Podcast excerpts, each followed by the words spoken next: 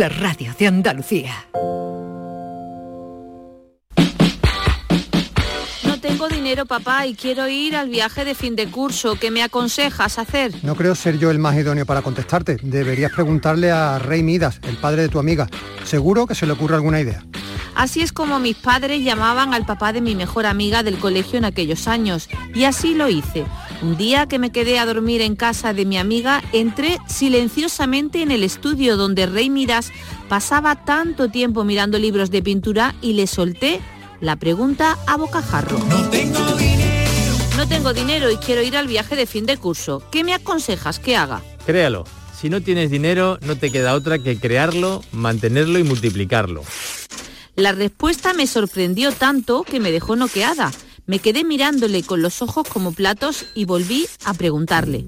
Pero, ¿cómo lo creo? Resuelve una necesidad de los demás y cobra por ella. ¿Hay algo que sepas hacer? Sí, dije rápidamente. Sé bailar sevillanas, hacer pasteles y vender cosas. Entonces, busca un sitio donde dar tus clases y capta clientes potenciales interesados en bailar. Ofrece tus pasteles en las cafeterías y a las amistades. Compra cosas baratas y véndelas más caras. Se levantó del sillón y se marchó. Ahí empezó mi primer negocio, a la tierna edad de 11 años, antes de la era de Internet. Abrí mi primera academia de baile en una sala de la iglesia del barrio que el sacerdote de la parroquia me cedió por un módico alquiler para que sus feligreses recibiesen clases. En el instituto vendí entradas para ver Star Wars una copia pirata que conseguí agenciarme ya que en aquel entonces la piratería tenía una laguna legal. Y completé mi círculo de ganancias vendiendo polvorones de la flor de la estepa por Navidad. Reuní dinero para visitar Francia, Holanda y Bélgica durante un mes. Con el colegio me limité a ir a Madrid. Mi padre había dejado claro que no me lo pagaba y yo tenía claro que tenía que ir. Cuando llegues a Madrid, chulo una amiga, voy a ser temperatriz de lavapiés. Francisca Serrano, bienvenida. Muchísimas gracias. Bueno, a ver, cuando, cuando se oye todo esto, que es como la vida en Tecnicolor, ¿qué se siente? Pues yo la verdad es que soy súper feliz porque estoy realizada, he hecho lo que he querido y si ahora llegara mi último momento en mi vida podría echar como una película hacia atrás y decir, no me falta gran cosa por hacer porque he hecho prácticamente casi todo lo que he querido. Entonces, realmente soy muy feliz. Eso no lo hubiera podido decir si me hubiera quedado donde estaba. Claro, por lo tanto, eh, esto es una manera de abrir la mente y de canalizar em, de alguna forma la vida, ¿no? Totalmente. Al final, las personas que queremos, pues ser felices, realizar nuestros sueños, cumplir nuestros deseos y desde pequeño, pues te dicen estudia, trabaja, si algún día podrás hacer lo que realmente quieres, pero hay mucha gente que nunca llega a ese día. Y bueno, yo tuve un padre que se murió muy joven y que no pudo realizar lo que quería, entonces esa espinita estaba ahí junto con ¿Y eso, ¿Y eso marca? Marca, marca mucho. Lo que pasa que a mí lo que más me marcó fue un cáncer. Yo me tenía que haber muerto con 28 años y cuando el médico me dijo igual no sales de aquí, pues yo hice recuento de mi vida. Y la película que tenía hasta los 28 años no me gustó porque era la película de haber hecho todo lo que mis padres querían. Y entonces yo sí era muy buena estudiante, había aprobado unas oposiciones, tenía un, trabajo seguro, tenía un novio también, pero luego en ese momento te das cuenta de que nada de eso era lo que yo quería. Por lo tanto, ¿es el cáncer? Al final, o sea, eh, son dos cosas importantes que llevamos nada, cinco minutos de entrevista y aquí han salido dos cosas importantísimas dentro de, de tu vida una de ellas, el fallecimiento de tu padre, la muerte prematura de tu padre, y por otro lado, un proceso oncológico, el diagnóstico de tu cáncer.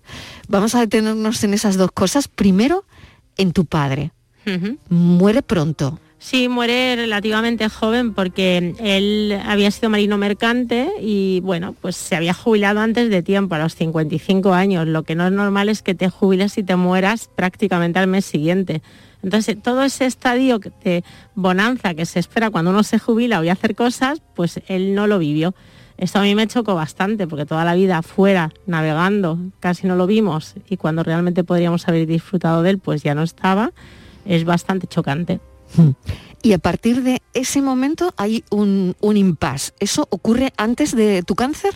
Eso ocurre, yo creo que mi cáncer vino, mm, si empiezas a correlacionar, pues a lo mejor por el propio estrés de la muerte de mi padre, las situaciones de familia. Entonces, a partir de ahí, pues un día voy al médico y me dice que tengo cáncer de mama y que como tenía 28 años y era muy joven, hasta que no me abrieran no sabría si tendría metástasis, pero que me preparara para todo. O sea, el médico fue muy claro. También yo se lo pedí, ¿eh? le dije que por favor no me... No ¿Tú querías saberlo todo? Sí, sí, o sea, si te tienes que morir, mejor saberlo porque así tienes los días que te quedan, pues los utilizas como quieras, ¿no?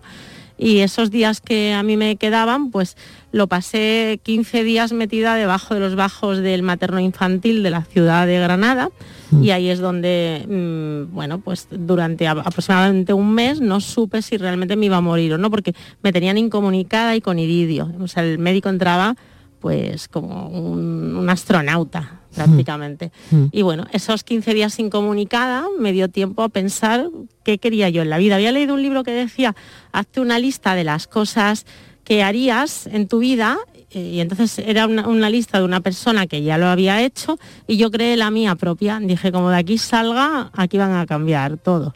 Yo no quiero seguir haciendo lo que hago porque que si me muero, ¿qué, qué, qué me queda? Entonces no. ¿Y cómo cambió tu vida desde ese día? Es decir, a partir de ahí me imagino que sigues el tratamiento para mm, superar la enfermedad y a partir de ahí, ¿qué pasa? ¿Qué, te haces esa lista y la lista te la haces en el hospital. mira que mira que en este programa somos muy de listas, sí, ¿eh? Sí, sí, O sea, aquí hacemos una lista prácticamente todos los días de cosas, ¿no?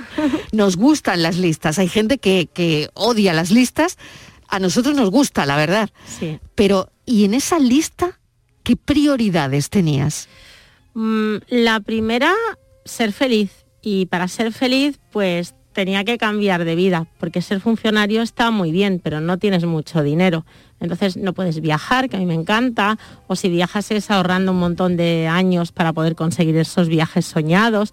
Igual vas a un buen restaurante y tienes que estar mirando siempre el menú. En fin, el dinero era un problema. Tú no querías eso. Yo no, yo me di cuenta de que la seguridad, como muy bien me has presentado previamente, no era la panacea para mí en este momento tras mi cáncer, sino que era realmente tener la capacidad económica necesaria para cumplir mis sueños, es decir, para cumplir mi lista, esa que me había hecho en el Claro, eso es lo que hemos preguntado a los contertulios del, café hace un momento cuando poníamos en pie el libro.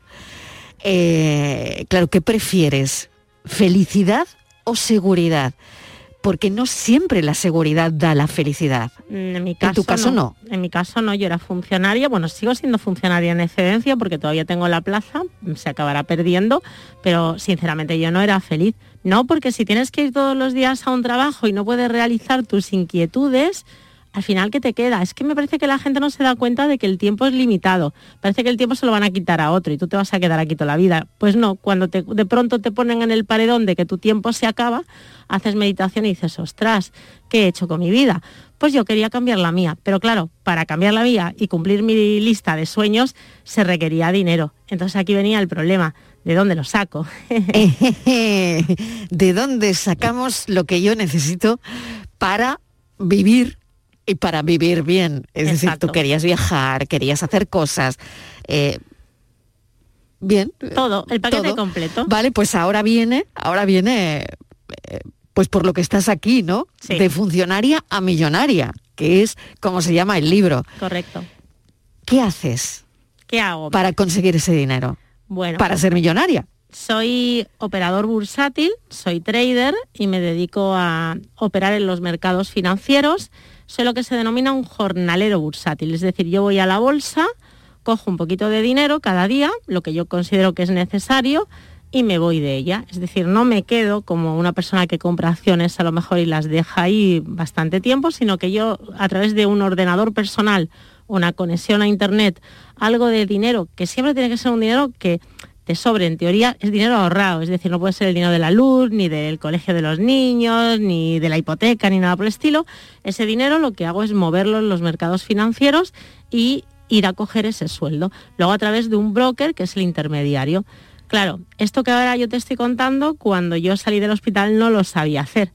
Pero como todo Pero tú saliste vida- del hospital con esa idea. yo salí del hospital con la idea de que quería ganar dinero. Entonces lo que me puse es a buscar dónde demonios se puede ganar dinero. Claro, yo no, yo había estudiado derecho. Mm, A mí me habían suspendido la economía en segundo de carrera, así que una gran candidata a ser operador bursátil, pues no era, la verdad. Pero qué pasó, pues que bueno, mm, empecé a buscar a leer libros, luego me puse a buscar gente que supiera hacerlo, iba ahorrando dinero yo también, pues para pagar las clases, porque siempre he pensado que si alguien sabe, lo correcto es ir a esa persona y que te enseñe y tú le pagas por sus servicios.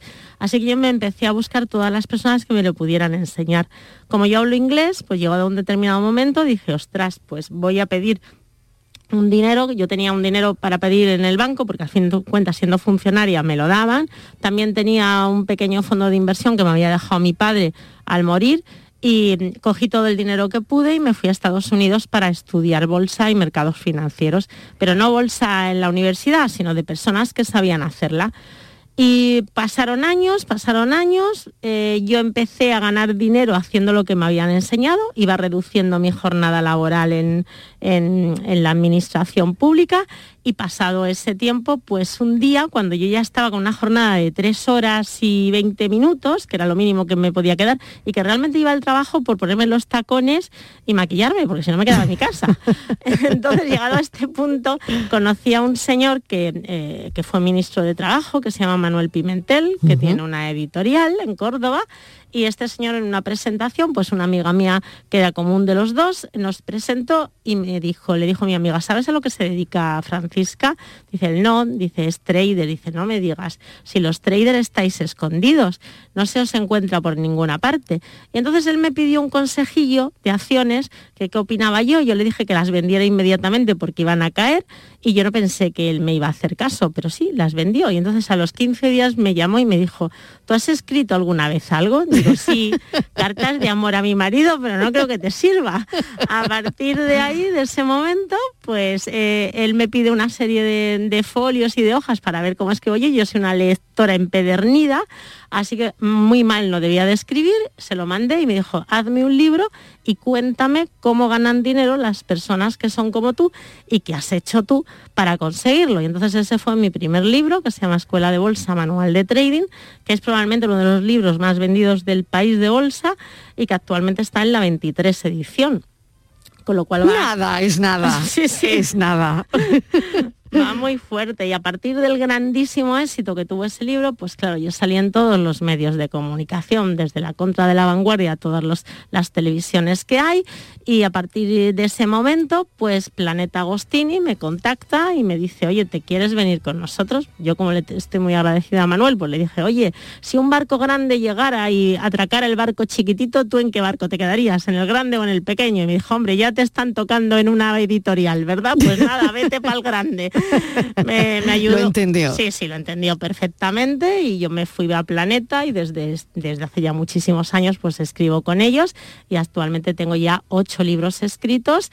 Eh, bueno, soy además escritora, eh, se me han traducido al italiano, también me publican en México y soy la única persona de España que ha sido invitada al Money Show de Las Vegas, que es el mayor evento de bolsa que hay en el mundo y ahí he dado yo un speech delante de muchísima gente, de la gente que sería como los Oscars de la bolsa. ¿Y algo qué les has contado, Francisca? Pues les conté cómo abre su índice, es algo así como venir a España y contarle a un español cómo hacer paella, ¿no? Pues yo con más valor que un torero me fui allí y les conté cómo tradear su opera, cómo hacer operativa bursátil el, el- el índice más grande que ellos tienen. Hay que tener valores. Sí, la verdad es que lo tengo bastante.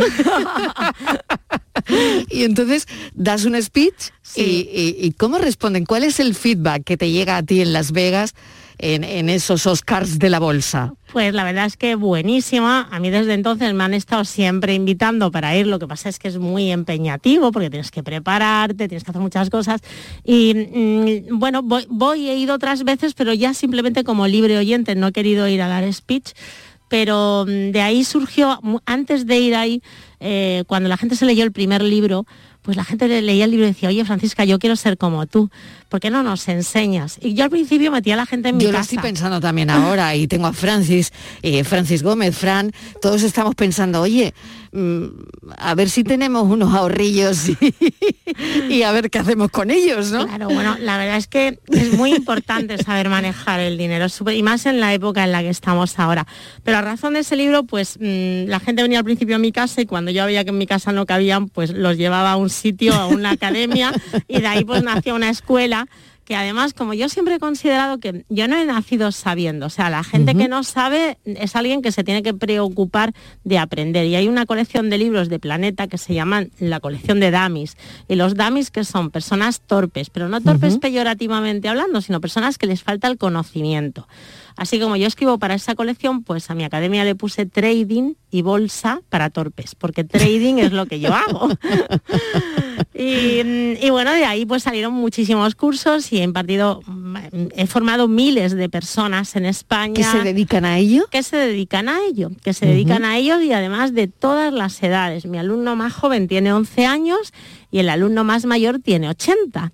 Eh, hay de todo, desde taxistas, panaderos, periodistas, empresarios, funcionarios, cuerpos de las fuerzas y seguridad del Estado, es decir, cualquier persona. Esto es la profesión más democrática que existe, porque en realidad escoger un ordenador da igual donde estés, basta que tú tengas el conocimiento y tú puedes estar en un parque, tú puedes estar en una sala como ahora, que estamos aquí tranquilamente, o puedes estar en la playa, puedes estar donde quieras, porque tu puesto de trabajo no hay una ubicación, es simplemente que haya una muy buena conexión a Internet, que tú tengas dinero en la cuenta que tienes en el broker y por supuesto que tengas el conocimiento de saber entrar en el mercado en un punto determinado, que es lo que yo le transmito Pero creo a mis que eso alumnos. es lo difícil, Eso es lo difícil. Eso es lo difícil. Eso es lo difícil, es el aprender pero bueno, para eso estoy yo, les enseño y entonces les indico exactamente en qué punto tienen que entrar, cómo tienen que protegerse, porque la bolsa puede ser una mina de oro, pero también puede ser un descalabro si no sabes. En la situación que estamos ahora, que precisamente lo estamos hablando, oye, teniendo en cuenta que vas a tener aquí a Francisca Serrano,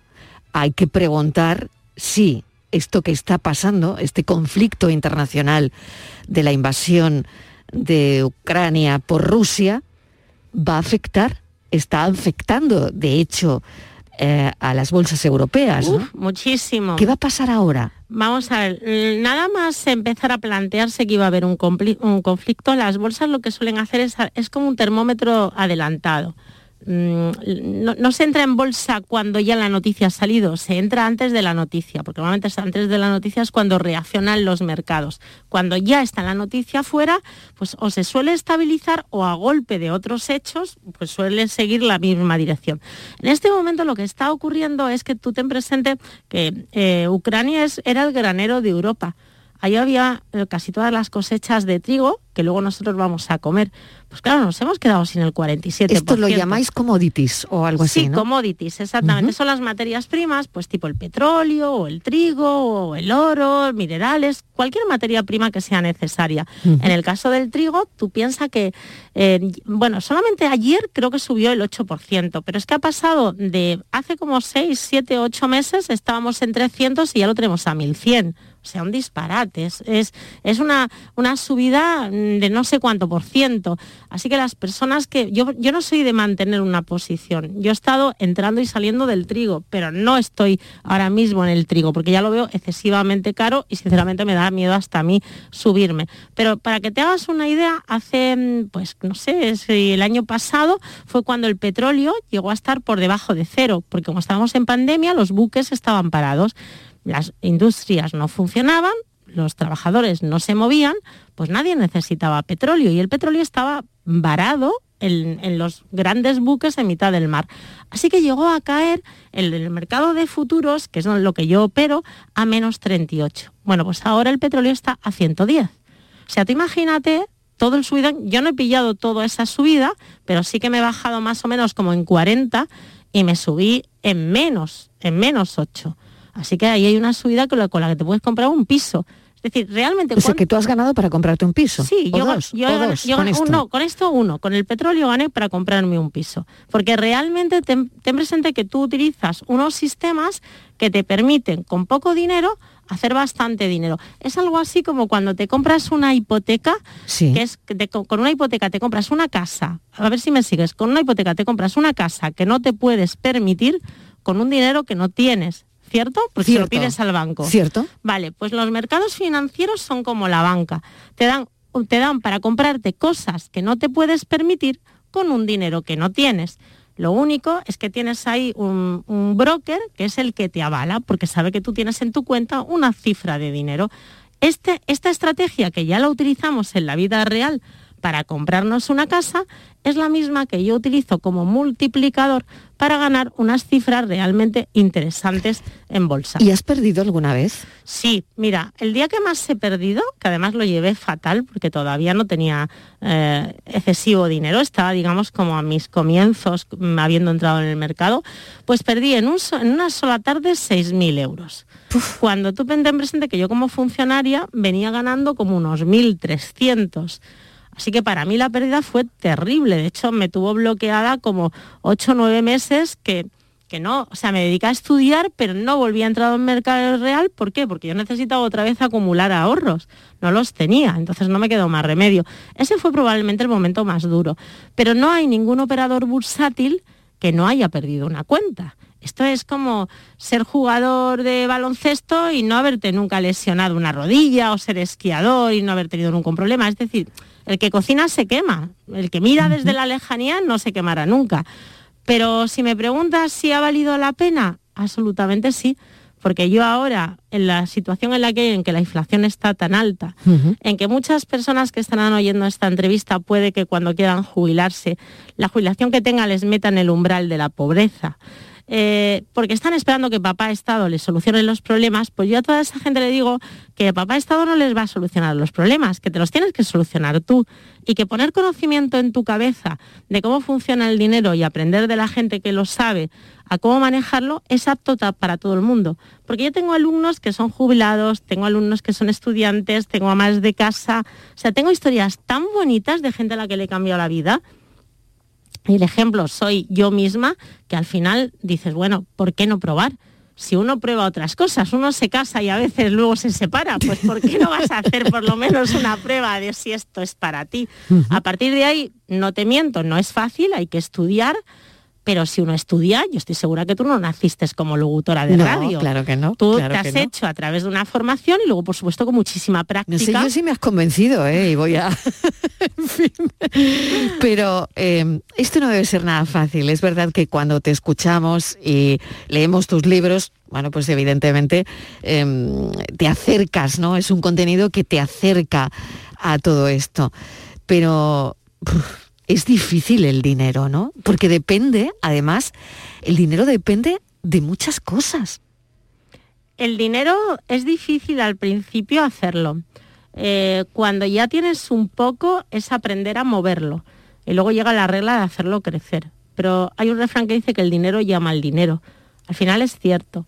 Cuando tú aprendes, por ejemplo, yo tengo otro libro que se llama Escuela de Trading, que en ese libro explico que para que tú tienes que tener tres ingresos pasivos. Es decir, tú ahora, por ejemplo, tienes tu primer ingreso, que es el sueldo que te pagan por ser locutora de radio. Pero si tú tuvieras, por ejemplo, una casa alquilada, pues también tendrías el ingreso de la casa de alquiler. Si escribieras libros, tendrías los royalties de los libros. Si a lo mejor hubieras comprado unas acciones y las acciones hubieran subido, tendrías los dividendos que dio la empresa, si es que has elegido una empresa de dividendos, y además toda la subida que se haya producido desde el punto en el que tú te compraste. Si tuvieras oro y hubieras comprado oro hace cinco años, ahora tendrías una enorme plusvalía. Al final, ¿por qué eso no me lo enseñan en el cole? ¿Por qué no me han enseñado que hay otros modos de ganar dinero que no es solamente dar tu tiempo para un trabajo, sino que es que el dinero trabaje para ti? Eso a mí no me lo habían enseñado en el cole. Pero como yo tuve el papá de mi amiga, que desde su propia casa, mientras mi padre estaba navegando, él estaba haciendo dinero, a mí me impactó su forma de vida desde pequeña. Y esto para mí fue un revulsivo. Por eso cuando caí en el hospital me pregunté, ¿estoy haciendo lo correcto? ¿Es esto lo que yo quiero hacer? ¿O prefiero plantar un árbol, prefiero escribir un libro, prefiero volar en globo, prefiero ir a Australia? Eh, prefiero no mirar cuando llega a un restaurante la parte derecha porque me preocupa cuánto demonios va a costar la cena que la tengo que pagar yo. Me gustaría comprarme un piso en primera línea de playa. O a lo mejor simplemente me gustaría hacer una donación, porque yo tengo una fundación, que eso mm, creo que tú no lo sabes, yo tengo una fundación que ayudo a un científico del cáncer, se llama José Luis García Pérez, y luego, por otra parte, nosotros hacemos pozos de agua en un país que es el segundo más pobre del mundo, que se llama Burkina Faso. Bueno, pues todo ese dinero sale de todos los libros. El libro que tú hoy estás promocionando en esta entrevista, pues yo no me quedo con los derechos de autor. Y además también de los cursos que imparto, pues hay un tanto por ciento que está destinado íntegramente a la fundación. Al final, ¿qué te da la felicidad? ¿El dinero siempre es malo? Pues yo voy a decir que no, es una fórmula más. Pues igual que la salud es una fórmula de la felicidad, el tener buenos amigos y familia es una, forma una parte de la fórmula de la felicidad, el que tú seas reconocido a lo mejor en tu profesión te puede ser también una fórmula de la felicidad. ¿Y por qué el dinero no puede ser parte de la fórmula de la felicidad? Pues esto viene de todas nuestras creencias que nos han dado a través de los siglos, porque si tú hablas con alguien que sea judío, del pueblo judío, hmm. te dirá que el dinero forma parte de su vida y además no se avergonzará. Y un americano cuando te dé la mano y te pregunte, oye Francisca, ¿tú de dónde vienes? Ah, de España, qué bien. Oye, ¿a qué te dedicas? Yo a la bolsa. Oye, ¿cuánto ganas? Es que es la primera pregunta que te hacen y no se cortan. ¿Por qué mm. nosotros tenemos que ponerle un tabú al dinero? Así que enseñar... Por lo tanto, ¿tú crees que en esta sociedad que nosotros tenemos aquí hemos puesto un tabú al dinero? Uh. de alguna forma. Sí, sí, absolutamente. Tú te sientas en, en, casa y te pones a hablar de dinero normalmente. Normalmente la gente con la que trabajas nunca te dice lo que gana. No, no. Pero ¿qué tiene de malo? O sea, tú estás trabajando por dinero. Claro. Y entonces... Pero es como un tabú. Bueno, pero no, lo, sé, no, lo hablamos abiertamente. Bueno, pues muy mal, hay que hablarlo. hay que hablarlo porque además tú estás vendiendo tu tiempo por dinero, por lo tanto, ¿por qué te tienes que... Y cada uno tiene un precio, ¿no? Claro, cada uno tiene un precio dependiendo del conocimiento que tiene. Los americanos le llaman skills, de las habilidades que tienes. Si tú eres hábil haciendo una cosa que los demás les gustaría hacer, pero no saben hacer, pues tu habilidad sube de precio, es oferta y demanda. Si todo el mundo sabe hacer lo mismo que tú, pues nadie quiere comprarte a ti. Es que estos son los mercados financieros. Yo digo que el trading es vida y la vida es trading. Porque todo lo que vivimos nosotros en nuestra vida personal son los mismos sentimientos y emociones que tenemos delante de una pantalla, de un gráfico. Hmm. Al final, todo se compra, todo se vende, esta guerra que hay ahora mismo es una guerra también de carácter económico. Por supuesto, lo es mucho. Muchísimo. Por lo tanto, si tú sabes leer entre líneas todo lo que está ocurriendo... ¿Te has preparado para lo que viene? Eh, bueno, yo llevo preparada para lo que viene desde hace muchísimo tiempo. O sea, mi pregunta para, para tus oyentes sería, si ahora estallara un conflicto y tuvieran que salir corriendo como un ucraniano, ¿cuántos meses pueden vivir sin trabajar? Esta es la pregunta. Si tú me dices que tienes nada más que lo opuesto, que vas a coger cuatro cosas y que te, tienes para 15 días, entonces ah, párate y haz una reflexión porque vas fatal. Si tú, con lo que has acumulado, y con lo que tienes eres capaz de poderte ir ahora y decir, vale, si este conflicto continúa dos años, yo me puedo ir, por ejemplo, a vivir a España o me puedo ir a vivir a Marruecos o a un país a lo mejor con un nivel de vida más bajo para que te dure más tiempo el dinero, pero te puedes tirar de dos a tres a cinco años sin trabajar, entonces estás empezando a hacer las cosas bien. Así pues que la, la mayoría de los que tenemos aquí, incluida yo, no lo estamos haciendo bien, Francisca. Pues esta es la pregunta. Eso se llama inteligencia financiera y es simplemente saber lo que tienes que hacer para poder vivir sin trabajar. Es lo que antes mi abuela llamaba vivir de las rentas. Qué bueno. Francisca, pues mil gracias de verdad porque, bueno, es una manera más de, de abrirnos, de abrir nuestra mente para hablar del dinero, para hablar del dinero sin tabúes. Correcto. Sin tabúes. Mil gracias de verdad y bueno, te agradezco mucho esta casi casi esta clase, esta clase en directo. Y pues no sé, la gente que le haya interesado todo esto y quiera eh, leer el libro, bueno, pues el libro se puede mm, adquirir a través de la editorial Planeta, ¿no? Punto número uno. Y si quieren contactar para tus clases o todo esto, la gente que tiene que hacer, a ver. Si quieren contactar conmigo, hay una página web que se llama trading, se escribe ING terminado en ING, trading y bolsa para torpes.com. Además hay un curso gratis de dos horas para que ellos vean también si esto les llama la atención. Hay un número de teléfono. Pueden perfectamente llamar, estamos en Granada y también pueden escribir a los mails que aparecen ahí. A partir de ahí yo tengo redes sociales, tengo un Instagram, tengo un Twitter. Mi, mi Instagram se llama Francisca Serrano Trading. Y ahora, por ejemplo, estamos haciendo un curso gratis de criptomonedas, con lo cual seguro que habrá mucha O gente. sea que también estás en esto. Yo eh, le pego a acciones, opciones, futuros. criptomonedas también. sí. Bueno, pues eso ya es otro capítulo eso porque si no me, me como el programa. Así que otro día hablamos de las sí. criptomonedas. Claro que sí. Mil gracias por este ratito de radio, ha sido un placer. Siempre para ti. Gracias, Francisca Serrano. Desde muy temprano pensamos en ti. Esa primera vez que abres los ojos, nos fijamos en tu mirada y abrazamos lo que eres. Nuestro compromiso contigo es apoyarte siempre. Aquí estamos para ti, porque tú también eres nuestra familia y queremos verte crecer. Secretaría General de Familias, Consejería de Salud y Familias, Junta de Andalucía, creciendo contigo. Montepío, ¿en qué podemos ayudarle? Inicio en breve mis vacaciones y antes me gustaría hacerme una revisión médica. No se preocupe, lo tiene cubierto. Puede concertar la cita con su médico por teléfono a través de nuestra web, con la garantía de Adeslas, entidad reaseguradora de los productos de salud de Montepío. Visite montepíoconductores.com. Montepío, lo tiene cubierto. No te podías imaginar ver a tu artista favorito tan cerca. Solo en Concert Music Festival puedes hacer que esto ocurra. Camilo en concierto en Concert Music Festival el 30 de julio. Entradas a la venta en Ticketmaster. Vive una experiencia única. Camilo en Concert Music Festival Chiclana de la Frontera 30 de julio. Patrocinan Suez y Cadimar. Patrocinador principal Lenovo. Con tu coche no te líes. Conmigo te mueves seguro, eres puntual, ahorras, llegas donde quieras y contaminas menos. Transporte público de Andalucía, seguro, económico y sostenible. Junta de Andalucía. La tarde de Canal Sur Radio con Mariló Maldonado. ¿Y si uno de los dos sobrevive? Esa es la única pregunta que deberían hacerse los enamorados. Esa, la primera que me vino a la cabeza al despertar de la siesta. El único pensamiento que ocupó mi cabeza el resto de la noche, de todas las demás noches. Él seguía dormido a mi lado con un meiba hortera que apenas le cubría nada. Observé mis piernas extendidas y cubiertas de aquella ridícula pelusa rubia que me hacía sentir tan hombre, el pantalón vaquero mal cortado y la marca del botón sobre el ombligo. Así nos hubieran encontrado.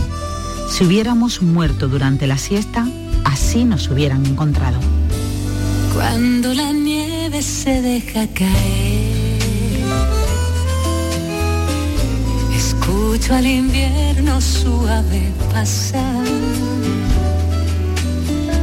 Su dulce murmullo me invita a seguir. Vuelvo a encontrar la ilusión de vivir. Cuando oigo la risa de un niño feliz, oh, se alegra mi alma, me siento vivir. Un suspiro se escapa y sé que es verdad. Volver a empezar.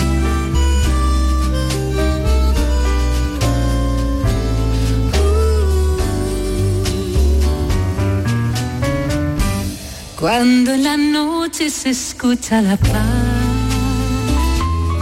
Acabo de confesarle a Isabel Bono que soy una admiradora total. Qué suerte tenemos los que hacemos programas de radio cuando tenemos al lado y tan cerca a personas, en este caso escritoras, a la, a la que admiramos tanto. Isabel, así que te lo, que te lo confieso porque me atrapaste con ese diario del asco, que además lo leí en pandemia, que teníamos una entrevista prevista que no se pudo llegar a realizar nunca por, porque estábamos confinados, eh, justo cuando ibas a presentarnos el libro aquí en la tarde, nos confinaron al poco tiempo y no pudimos hacer esa entrevista. Y hoy, de verdad que me siento feliz de tenerte aquí al lado Yo también. Yo y estoy muy afortunada. Yo estoy muy emocionada, me, me he emocionado al, al oír porque eh, aunque yo sepa lo que he escrito y, y lo haya leído a veces en alto para oír si suena natural, cuando lo oyes desde fuera pues, con la voz de otra persona, me, me- ha cogido así el estómago, digo, qué cosa, emociona, me, me emocionó con mis propias palabras, qué vergüenza. No, y qué bonito. Y qué bonito, porque imagínate si tú misma te has emocionado oyendo lo que escribes, cómo le llegas a los demás, ¿no? Eso, nun- eso es lo que no sé nunca, si llega o no llega. Por llega eso mucho. Yo llego siempre... Isabel Bono, llega mucho. Pues yo siempre me quedo como, pero te ha gustado, pero de verdad te ha gustado. Y, y me empiezo a encoger y la cabeza se me, se me hunde entre los hombros, sí. Porque no- nunca estoy segura de si llega, porque como escribo tan para mí y tan a veces casi en clave o, o como yo tengo la historia entera en la cabeza y solo cuento una parte, nunca sé si, si a los demás les llega. Entonces, Bueno, le llega a mucha gente. ¿eh? Por ejemplo, Fernando Aramburu dice de ti, hay en la literatura de Isabel Bono mucho veneno, veneno del bueno, sabiamente servido en una prosa limpia de maquillaje retórico, que a cada rato nos corta el aliento, tanto por lo que dice como por la manera de decirlo. Qué bien lo define Fernando Aramburu, ¿eh? Hombre, es que de Fernando Aramburu. es, que lo- es que define lo que yo Sí. siento también y lo que yo creo que sienten en parte muchos lectores, ¿no? Que han podido disfrutar de tu poesía, del diario del asco, bueno, de, de tu literatura. Eh, ¿Empezaste a, a escribir con siete años? Con y, siete- sí, y no has dejado nunca de escribir. Nunca. Eh, con siete años escribí mi primer cuento, que era muy cortito, eran cinco páginas con dibujos y una frase debajo, porque claro, en siete años ¿dónde vas? Pero con nueve, como me veían afición, me regalaron un diario y entonces lo que empecé fue a escribir un diario de sueños. Lo que soñaba por la noche lo escribía en ese diario por las mañanas. Me escondía, me subía a la azotea, que, que estaba prohibido, y escribía lo que había soñado. Entonces, no he dejado de hacerlo nunca y ahora sigo haciéndolo, pero digamos en público, porque como a los amigos les gusta verse hacer tonterías en mis sueños, pues lo cuelgo en un blog desde el 2008, 2009 y voy subiendo todas las mañanas cuando me acuerdo, voy, que son casi todas, subo lo que he soñado. Y eso creo que me ha dado el entrenamiento para cuando he querido escribir ya de verdad. para cuando he querido escribir prosa, el escribir los sueños me ha servido porque los sueños tienen un- una narrativa propia. Entonces tú no puedes inventar en un sueño porque ya te estás engañando a ti misma y eso no tiene sentido. Entonces, eh, al contar el sueño tienes que ser eh, cortante, tac, tac, tac, tac. Vi esto, pasó lo otro, ahora estoy en una habitación, ahora estoy en otra. Y eso me ha servido para luego usarlo cuando escribo novela. Y por eso mis novelas, lo que dice Aramburu, son tan precisas o tan... No sé, creo que es solo entrenamiento. Si, si cualquiera entrena, le sale. Seguro, seguro. ¿Y sueñas siempre? Su- to- yo creo que todos soñamos siempre. Otra cosa es que nos acordemos. Y acordarnos también se entrena. Si yo me despierto de golpe con un ruido o lo que sea, mm, o me pongo ya a hacer cosas, se me va. Tengo dos trucos. Uno es, bueno, tengo la suerte de levantarme despacito, de despertarme despacito y, apuntarlo, poder apuntarlo. O si durante la noche me despierto varias veces, tengo en la mesita de noche un lápiz, una linterna y una libreta y apunto a lo mejor solo una palabra o el nombre del amigo que salía en el sueño. Y por la mañana ya solo con ver eso ya me acuerdo de todo. Y como duermo mal, me despierto varias veces, pues tengo varios sueños y me, me voy acordando de todo. Pero interrumpes el sueño cuando apuntas, ¿no?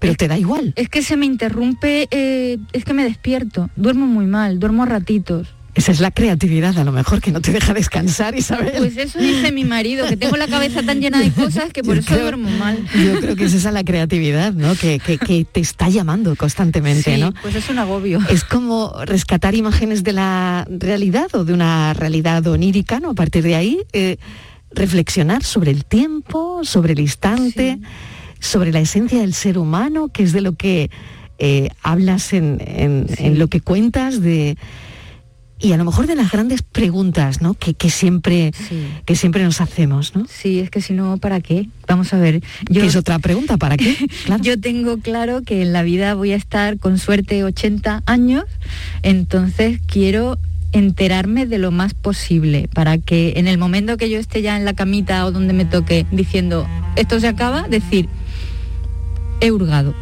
Por lo menos lo he intentado, por lo menos eh, he querido enterarme de qué iba esto. Otra cosa es que me haya enterado, me haya servido para algo. Pero por lo menos hacer así, hacer un barrido y, y enterarte de dónde vives y preocuparte por qué sienten los demás, qué siento yo, que esas cosas. Es que si no, ¿para qué la vida, no? La literatura, la poesía, Isabel, ¿tú crees que puede cambiar el mundo? ¿Nos puede cambiar nuestro mundo?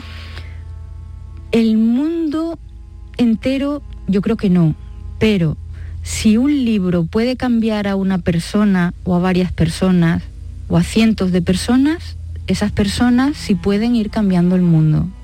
Entonces, eso sí, un amigo me dijo que al leer eh, Diario del Asco le había salvado de sus intenciones de suicidarse. Solo por eso yo ya doy por bueno mm, mi vida entera. Vamos al diario del asco, que los secundarios tienen mucho que ver con el diario del asco. No sé cómo quieres llamarlo, si, si una segunda parte, si... Mm, no lo sé, pero está íntimamente relacionado con, con, Diario del Asco. Y cuéntale a los oyentes el argumento del Diario del Asco, donde hablas precisamente del suicidio, donde, claro, cuando tú escribes Diario del Asco, ahora lo hablamos un poco más, mm. pero hace unos años no lo hablábamos tanto. No, es que el suicidio mm, no se habla. En general no se habla. Ahora se empieza a hablar. Parece que hay en el aire algo y ya hay varias novelas que hablan de suicidas desde distintos puntos de vista. Hay un libro maravilloso que es mm, Sebas Jerry, Retrato de un suicida, y de Fernando Luis Chivite, que es maravilloso y es simplemente un amigo hablando de, del suicidio, de, de la vida de ese amigo que se ha suicidado simplemente por contar su vida, ni siquiera quizá para entenderlo, ¿no? O los vencejos de Aramburu, que es el diario de un suicida también, pero con una guasa, la guasa de Aramburu y tal. O sea, son libros completamente distintos, pero es verdad que se empieza a hablar y habría que hablar mucho más, porque cada vez se suicida más gente y cada vez gente más joven. Debería dejar de ser un tema tabú, que lo ha sido siempre, porque si tú dices que tu padre se ha suicidado, tú en el mm. trabajo eres la hija del suicida. Y lo primero que te preguntan es, no te diste cuenta, ya te están haciendo culpable. Totalmente. Entonces todo eso hay que barrerlo y hablar del suicidio como un problema que tenemos y que hay que atajarlo de alguna manera. Ya está. Entonces, eh, a mí me interesaba el tema y, como yo decía, ya he suicidado a otro personaje. Me daba pena, pero es que lo necesitaba, iba suicidando personajes en Diario del Arco. Y yo tengo muchos pajaritos en la cabeza y yo quería, cuando escribí la primera, Una casa en Bleturge, dije, voy a escribir la trilogía de Bleturge así a lo grande. Entonces, eh, después escribí Diario del Asco, que no tiene nada que ver, aunque en la primera se hablaba de la muerte de un hijo, de, la de cómo vive una familia después de, de una muerte de un hijo, 20 años después. Y en Diario del Asco aparece un personaje de Bleturge, que nadie mira, otro concurso que podéis hacer aquí, adivinar cuál es el personaje que sale claro, claro, en Diario del Asco. Entonces, cuando terminé diario, cuando estaba terminándolo, como este, como la portada, que es una cabeza con dos personas. Inquietante, la portada del libro es muy inquietante. Pues, es la cabeza de una persona que es como un globo y que tiene una de una mujer y que lleva mi peinado y que lleva tu peinado y que lleva tu peinado y que bueno igual tiene cierto hasta cierto parecido no lo sé bueno, no lo sé como, los ojos como, vas, como vas con mascarilla eh, ella tiene los ojos más apagados que tú que los tienes más vivos ¿no? sí. pero eh, tiene una, cestita, va en una cestita, hay dos personas que van en una cesta. Y son esas personas... en esa cabeza de un globo. Las que están hablando. Y era justo lo que yo sentía cuando empecé a escribir, lo que tenía dentro de mi cabeza, un hombre y una mujer hablando, y yo no sabía quiénes eran, hasta que me di cuenta de que eran Rubén y Amalia. Rubén y Amalia son dos personajes secundarios de Diario de Lasco de los que solo sabemos por lo que Mateo nos cuenta. Y Mateo nos, lo, sabe. Que es otro de los personajes. Claro, entonces Mateo es el protagonista de Diario de Lasco y estos dos secundarios los he convertido en, protagonistas, porque quería saber si era verdad lo que Mateo nos había contado de ellos, que igual nos llevamos sorpresas. Entonces, este libro creo que se puede leer independientemente si no has leído el anterior y si quieres saber quién es ese Mateo del que hablan aquí, pues entonces hay que volver atrás y leerse Diario de Lasco, o no, o leer este y ya está. En Diario de Lasco aparece Micaela. Sí, Pobrecita. Y mm, el sufrimiento eh, hace que un personaje brille más.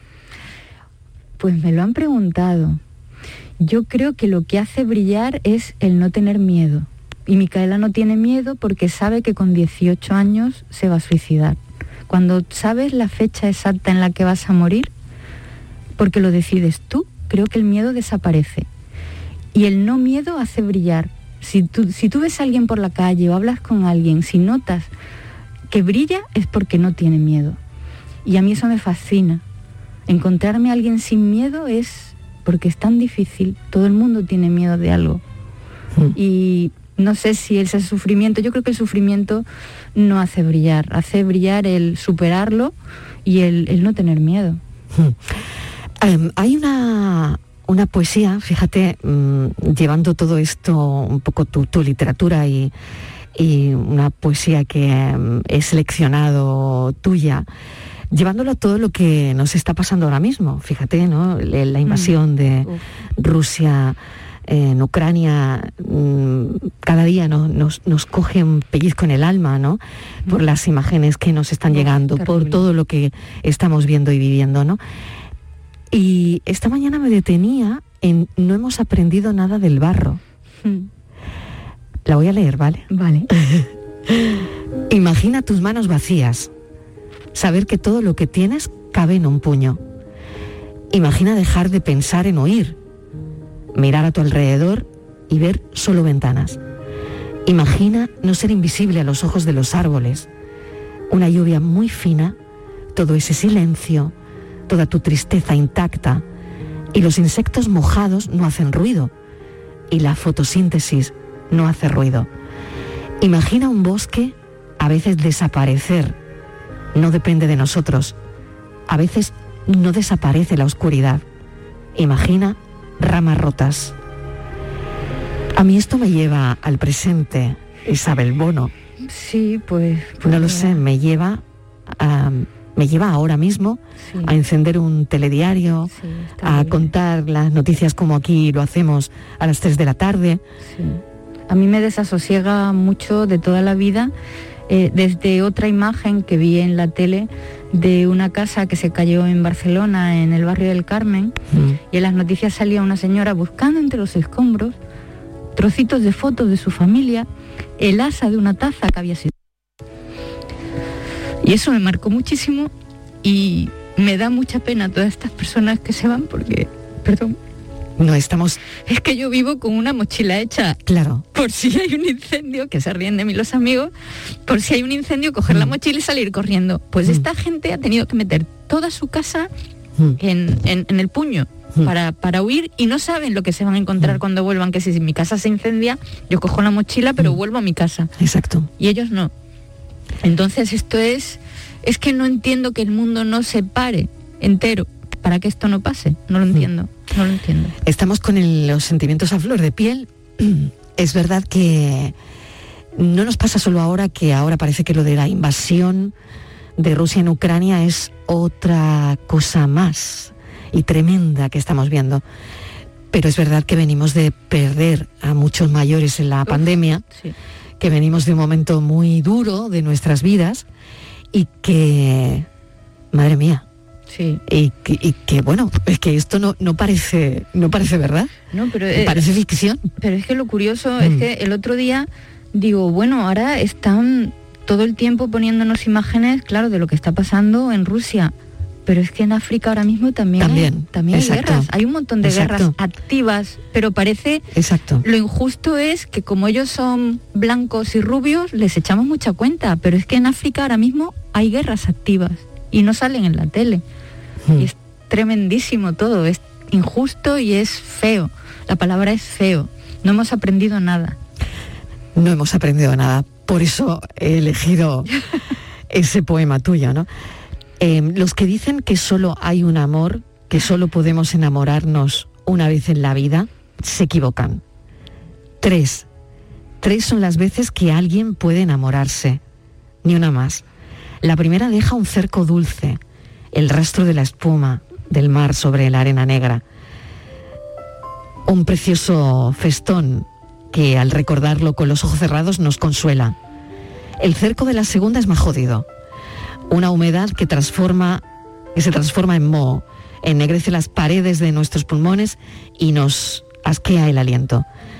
Desde aquella negrura escribí una carta, no sé si para él o para mí mismo.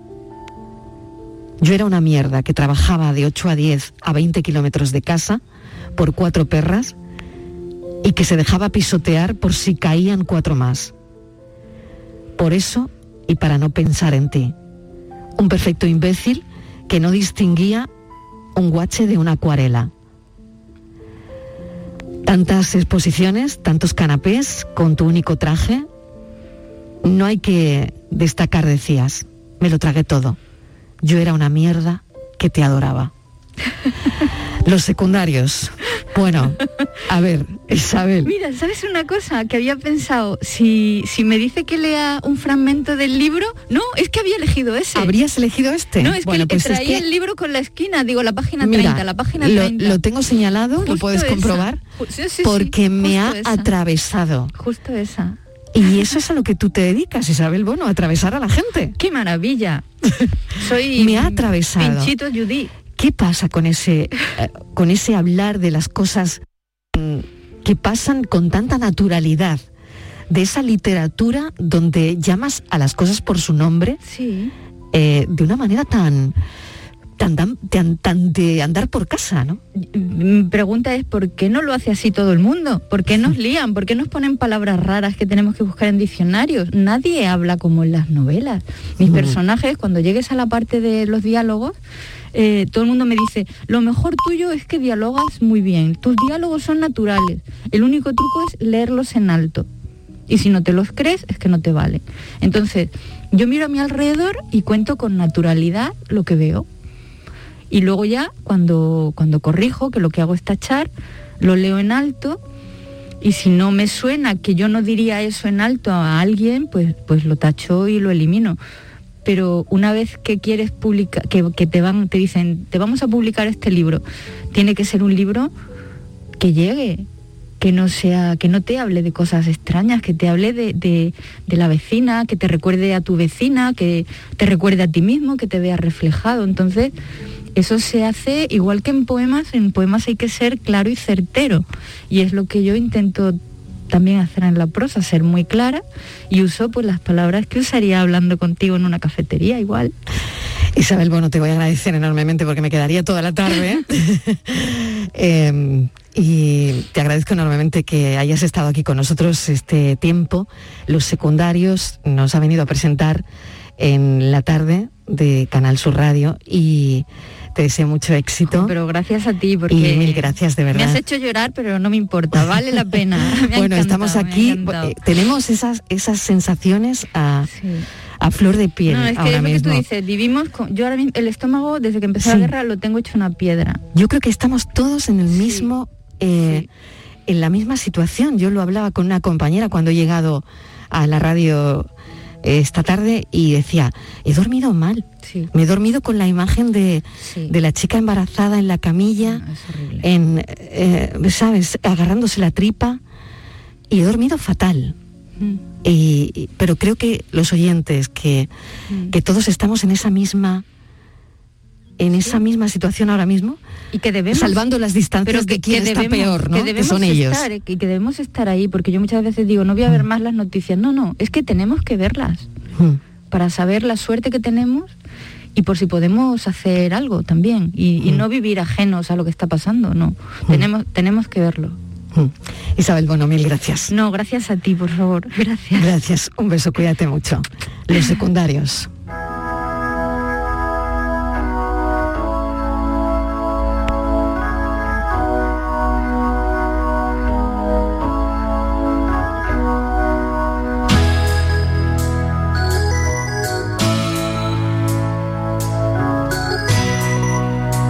Los puentes sirven para conectar personas, ¿no? En diferentes sitios. Pero este puente espero que les sirva para desconectar de alguna manera. Así que mis compañeros y yo les deseamos un feliz puente, que disfruten de estas vacaciones, si así las tienen, de Semana Santa, y que el lunes volveremos con todos. Gracias, un saludo, adiós.